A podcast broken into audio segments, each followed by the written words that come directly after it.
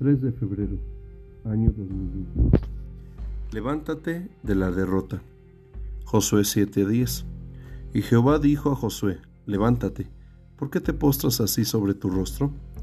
Israel perdió una batalla contra adversarios muy débiles. Ante este escenario de derrota y vergüenza, Josué clamó a Dios y él lo escuchó. El Señor le indicó que debía levantarse y corregir el pecado que había entrado al pueblo por cuya causa habían salido derrotados. Ningún creyente prevalece en victoria cuando se independiza del Señor, viviendo su propia filosofía cristiana, actuando con orgullo e insensatez, y lo peor de todo, dando lugar a una vida de pecado.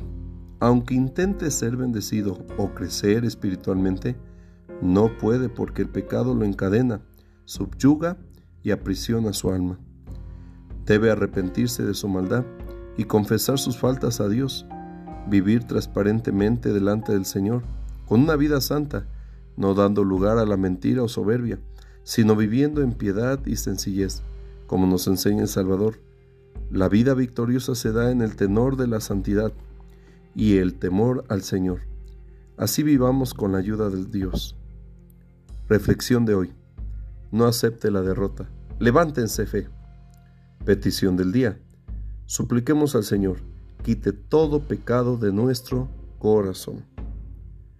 Biblia en un año. Éxodo capítulo 31 hasta el capítulo 33. También San Mateo capítulo 22, versículo 1 al 22.